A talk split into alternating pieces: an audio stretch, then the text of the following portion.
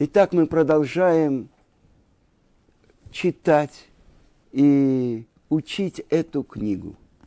Книга, которая вышла еще при жизни Равыцкака, и это был большой праздник, чтобы ты остался евреем. Когда Рав в 1972 году приехал в Израиль, он говорил, не было ни одного Бальчува из России.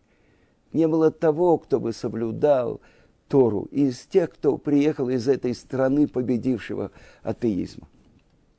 А когда за год до того, как от нас забрали Равыцкака, вышла эта книга, и была презентация в Байт-Вагане, в большом зале, было около тысячи семей Баличува. Это то, что он сделал. Когда он приехал в 1972 году. Ему было уже за 50. Казалось бы, э, ученый, который великие открытия сделал в математике. Он мог бы найти тихое место в университете, написать докторат, стать известным во всем мире ученым. А он выбрал другое. Он выбрал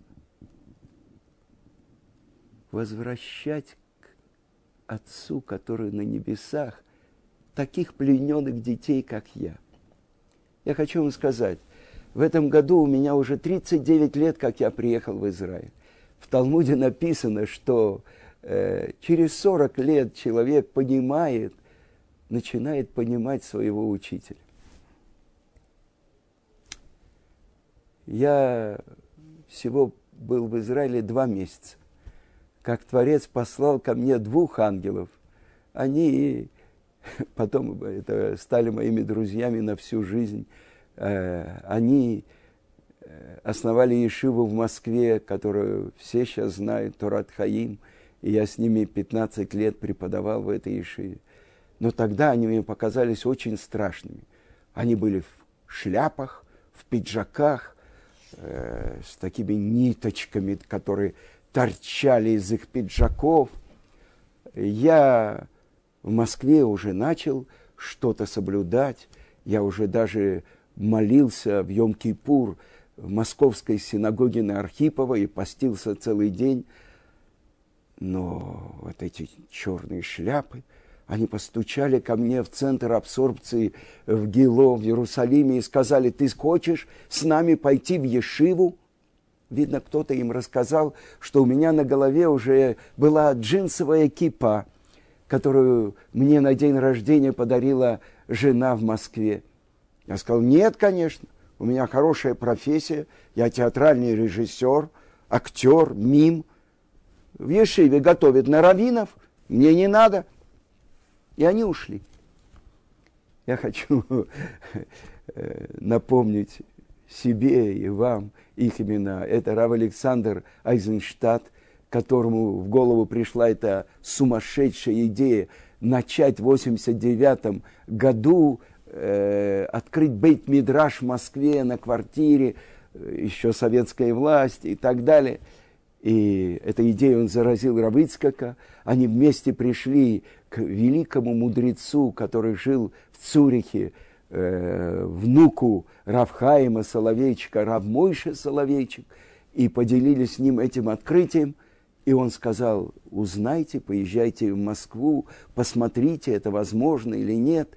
И когда они вернулись, Равыцкак ему сказал, что да, это нужно делать. Есть молодые евреи, которые интересуются еврейством. И он пошел к одному меценату и нашел у него пожертвование, чтобы открыть бейт-мидраж в Москве. И это чек, которого хватило на целый год деятельности. Вместе со своим другом Равдовидом Крюгером они сняли квартиру, привезли книжки, и к ним начали приходить студенты. Так начался э, маленький ручеек того, что потом стало Ешивой в Москве Торат Хаим, выпускники которой э, стали украшением израильских ешив. А вторым человеком был тот, кто стал первым Рош Ешивы э, Торат Хаим. До этого был только Бет Мидраш. Приходили, забегали, учились. А когда студенты начали оставлять свои самые престижные институты, Мехмат, Физтех и так далее, и приходили на целый день учить Тору, именно Равшиман Познер, что память о праведнике была благословена, он устроил уроки, чтобы каждый был в своей группе, составил план занятий, сделал из э, Бейт-Мидраша настоящую ешиву. Так вот, они вдвоем пришли ко мне. Наверное, это было незадолго до Хануки. И сказали, ну что, пойдем? А я сказал, ничего подобного. У меня хорошая профессия, мне не надо. Но буквально через 5-10 минут они опять постучали и сказали, ну ты подумал? Я хотел уже сказать им все то, что я про них думаю. Но тот, кто находит мудрую жену, говорит самый мудрый человек в мире, Шлома Амелех, цена ее выше жемчуга. Моя мудрая жена сказала, неудобно, люди пришли, ну пойди с ними.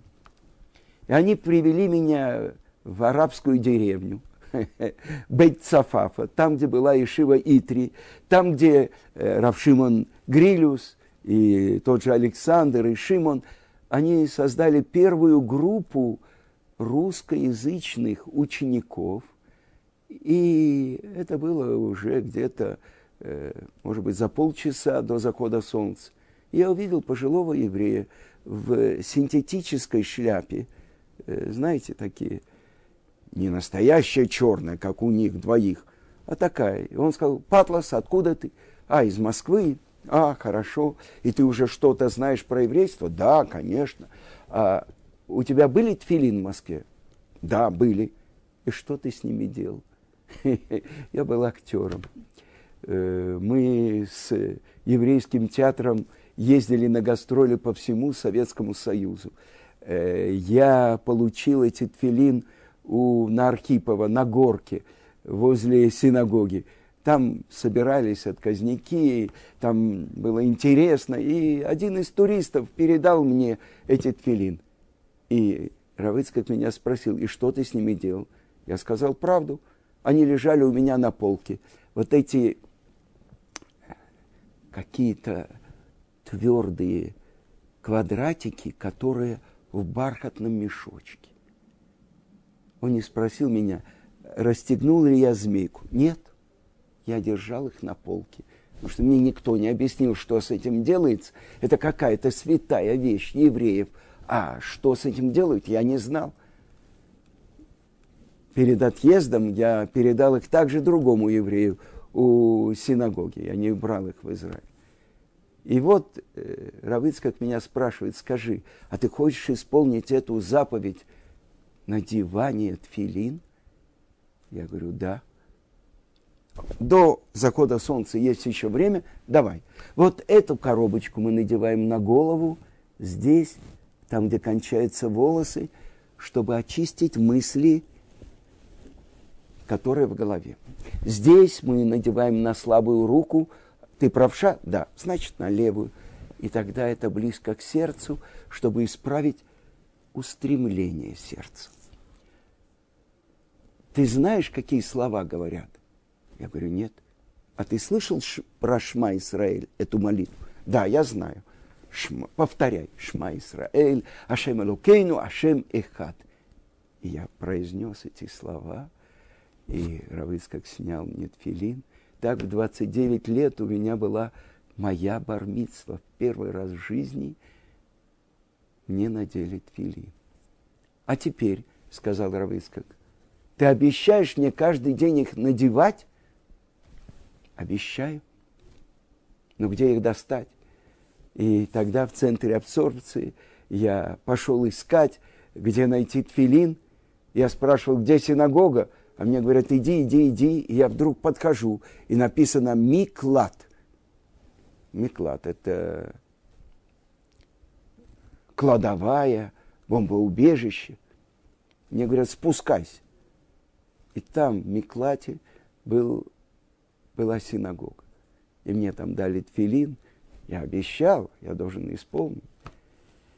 Так в первый раз я встретил своего учителя. И теперь у меня была уже совсем другая жизнь. Если у меня был какой-то вопрос, э, я приходил к своему учителю и спрашивал. Но я хочу открыть вам секрет. Тогда, 39 лет тому назад, когда мы 14 октября 1979 года вошли в самолет, который из Москвы летел в Вену. Мы оставили за собой своих родных. Они плакали, и мы плакали.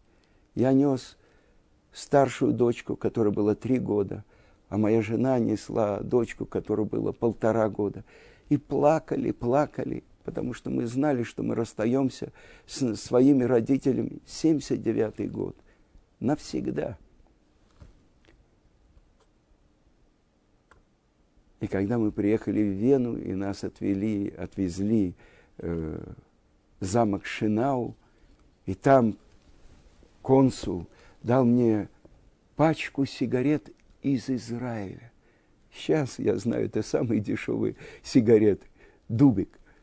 И когда я выкурил первую сигарету из Израиля, мы там были три дня, и я в библиотеке искал все брошюры, которые э, на русском языке говорили о еврейских праздниках и так далее. Я был в джинсовой кипе, я уже много знал, но почему-то я не знал, почему все сидят не в помещении обедают, а в помещении, у которого сверху была крыша из листьев, из веток.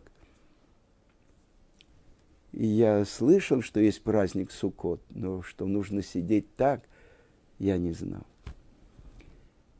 И так это была первая встреча с моим учителем, которая изменила всю мою жизнь. Но когда я летел в Израиль, через три дня мы сели в самолет и полетели, я просил у Творца – чтобы мне дали встретить учителя. Там, в Вене, в замке Шинау, раввин, представитель Сахнута, он мне дал э, бумажку, на которой была написан телефон и фамилия русскоязычного раввина, который живет в Иерусалиме. Я ему сказал, что мы едем в Иерусалим. И, конечно, я ее потерял. И вот эти два ангела – ангел Александр и ангел Шимон, они привели меня к Равыцкаку. И он стал моим учителем на 25 лет. А сейчас, скоро у меня наступит сороковой год. И, может быть, я смогу больше понять то, что при жизни, то, чему учил меня мой учитель Равыцкак Зильвер. Итак, начнем читать его книгу, чтобы ты остался евреем. Задает вопрос Равыцкак, что остается в нашей памяти? Какие вещи всплывают, когда мы начинаем что-то вспоминать? Я не знаю. Я человек уже не молодой. Я родился в 1917 году. Вы знаете, за несколько месяцев 3 ава 17 года родился Равыцкак Зильбер. А революция произошла через несколько месяцев. Все вы знаете. Октябрьские праздники, 7-8 ноября. Написано так в трактате Мегила Вавилонского Талмуда. Как Творец ведет себя с еврейским народом? Он сначала посылает лекарство, а потом посылает удар. Сначала была взята Эстер во дворец Акашвероша, а потом возвеличили Амана. И это то, что благодаря Эстер и Мордыхаю тот, кто замыслил против нас самый первый раз окончательное уничтожение, он был сам уничтожен. И все его сыновья, не все, конечно, из потомков Амалека. Амалек, все его главное желание только уничтожить евреев. Так вот, это Октябрьская революция, за несколько месяцев до нее рождается тот, кто вынесет приговор главному палачу XX века. Равицкак сидит в уголовном лагере. Четвертая трудовая исправительная колонна, колония Казахстана, Пурим. И вот разговоры заходят про Сталина – и говорят, что Сталин замыслил убить всех евреев России. А Равицкий говорит, он ведь только плоть и кровь. Пока кровь течет, человек жив. А если что-то там не так, кто сказал, кто знает, что с каждым из нас будет через полчаса. Через 32 минуты у Сталина произошло кровоизлияние в мозг, и он несколько дней пролежал в своем кабинете на подмосковной даче в своей собственной моче. Этот главный палач, который занес руку над еврейским народом. Три миллиона евреев в России уже были обречены. Но Творец слышит то, что говорит праведник. Садик Гозер Кадош Баруху Мекаем. Праведник постановляет, а Творец исполняет. Тогда же Равыцкак сказал евреям, которые собрались у него в лагере, и которым он рассказывал про Пурим, что Аман тоже задумал уничтожить всех евреев. А что произошло, мы знаем. У нас появился новый праздник, праздник Пурим. Так вот, Равыцкак говорит – Первое, что мне вспоминается из детства, это мой поступок, который мог привести к настоящей беде. То есть, к счастью, он не имел последствий. Мой отец учил меня всему. Он сначала учил его еврейскому алфавиту, учил Торе, учил э, пророкам, учил даже русскому языку и математике – чтобы во дворе дети не догадывались, что ни одного дня Равыцкак не учился в советской школе.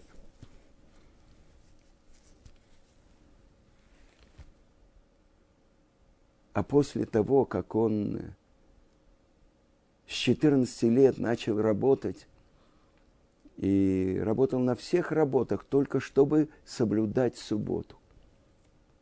И это было непросто. И его увольняли с одной работы, он устраивался на другую. Но давайте раньше посмотрим. То, что описывает Равыцкак, что его родители были моими первыми и единственными учи, учителями. Его отец учил со мной Тору. И вот как-то я прочел в Торе, что между еврейским народом и Творцом мира – существует брит, союз.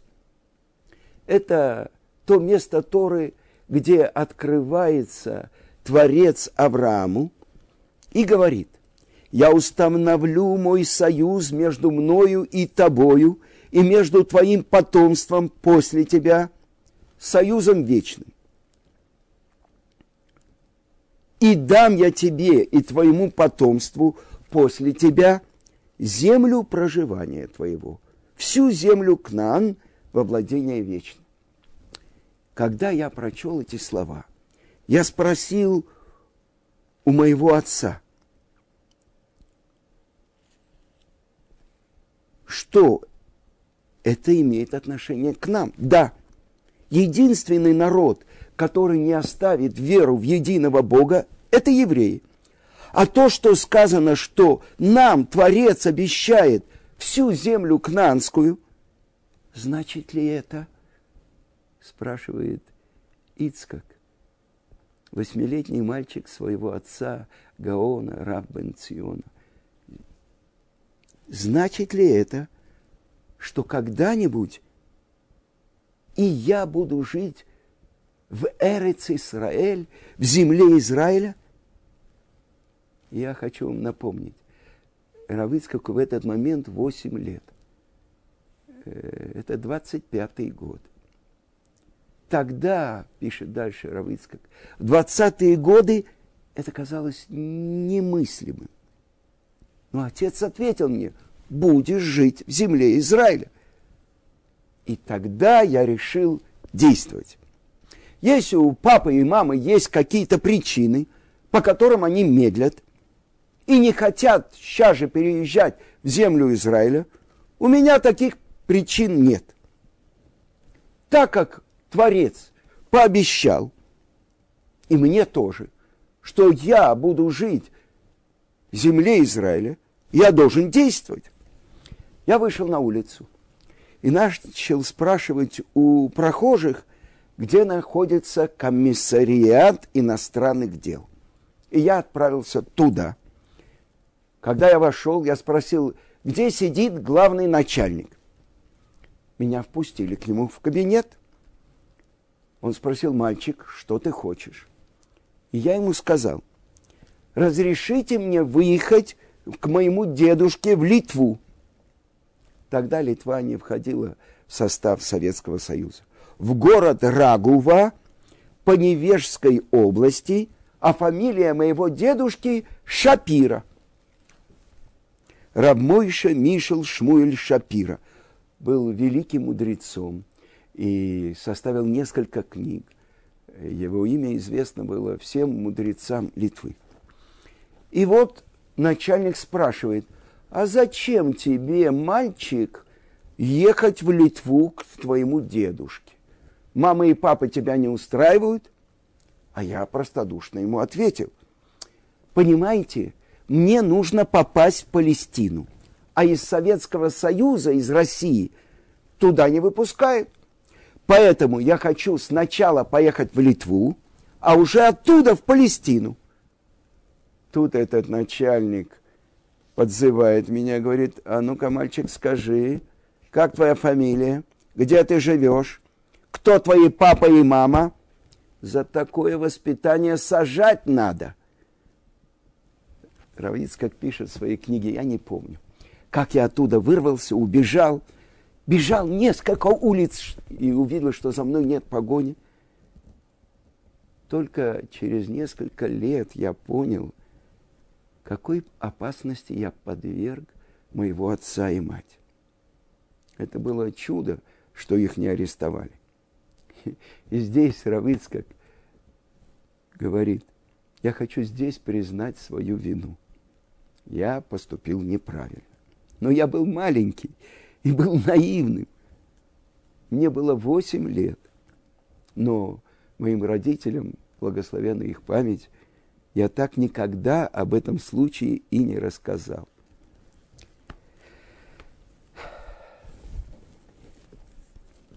мы заслужили, что мечта Равыцкака осуществилась. И он приехал в землю Израиля. Вы знаете, когда в 90-е годы э, такой поток алимов прибыл из России, уже было несколько ешив для русскоговорящих евреев. Швутами, Орсамеях, Шавей-Гола. И Равыцкак перебегал из одной ешивы в другую и давал уроки. Когда о, его просили ученики, чтобы он открыл ешиву, Рабанит Гитл сказала, нет, я тебя запрещаю. Почему? Потому что они будут голодать. Ты же не сможешь найти для них денег. А, это я не согласен. Э, Рабанит Гита, она Равыцка как-то я записал на радио, когда он объясняет то, что отрывок из Мишли, то, что мы поем «Эшет хайль мимца», доблестную жену, кто ее найдет? Цена ее выше жемчуг. Благодаря Рабанит Гитл, Гитл Шапир, Гитл Зильбер, э, которая работала э, в семинаре для девушек, заведовала химической лабораторией, а на самом деле была центром. Туда приходили девочки, чтобы посоветоваться с ней. Там у нее были лекарства, там у нее была иголка и нитка, если что-то надо было срочно зашить. Но она была, когда я давал урок про Хаей Сара, я вспоминал про Рабанит Гитл. Она рассказывала, что когда Равморткой Дубин э, предложил этот шедух, Равыцкак был соблюдающий еврей в Казани, они жили в Куйбышеве. И приехал Равыцкак, э, тогда Ицкак Зильбер. И когда она его увидела, она сказала папе, я не согласна. Он же праведник. Какая меня ждет жизнь? И она стала, как она говорила, все болеть чува из России, они у него на голове, у меня на шее. Раздался звонок в два часа ночи. Можно Равицкака? Рабанит подняла трубку и сказала, скажите, а вы думаете, он не человек? И повесила трубку. Равицкак перезванивала этому Бальчува, который обычно звонил ему и задавал вопросы. У него был пардес, какие-то законы. Конечно, Равицкак не человек, он ангел. Так вот, нашему поколению, те, кто приехали в 70-е, 80-е, даже в 90-е годы, выпало такое счастье встретить учителя, учителя жизни, проводника, который, взяв нас за руки, учил делать первый шаг, второй шаг, а потом, как он радовался нашим успехам. Я пришел к нему советоваться, что мне делать. Я учился уже в Ешиве Орсамех и попал на урок к Рош Ешиве. И вдруг мне предлагают делать какие-то передачи на радио для Советского Союза, э, которые бы раскрывали какие-то знания о Торе, о Танахе. Э, и Равыцкак сказал, ты неправильно делаешь счет. Твоей учебе это не помешает. Но если 10-20 евреев в Советском Союзе узнают что-то про Тору, приблизиться к Творцу, какой нахат руах, как это будет приятно Творцу мира. Я сказал Равыцкак, что такое нахат руах, э, я не знаю. Но если вы говорите, я это буду делать. Я не хотел оставлять урок Роши Шивы и так далее.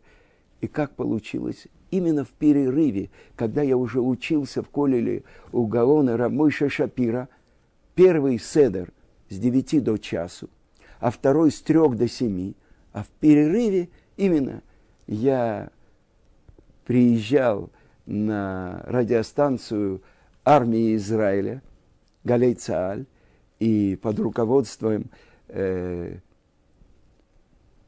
Юли Сивела и с еще одним диктором Мариком Зайчиком мы записывали эти передачи.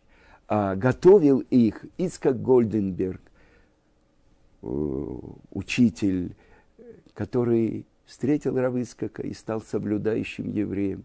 И эти передачи слушали по всему Советскому Союзу, и потом выпустили кассеты.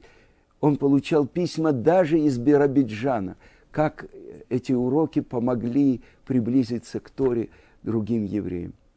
Это жизнь учителя. От чего будет более приятно Творцу? Нахат руах. Только потом, в последних главах Месилат и Шарим, я открыл. Это уровень, на котором живут те, которые называются Кдушим, Кадош – но это уже тема для другого урока.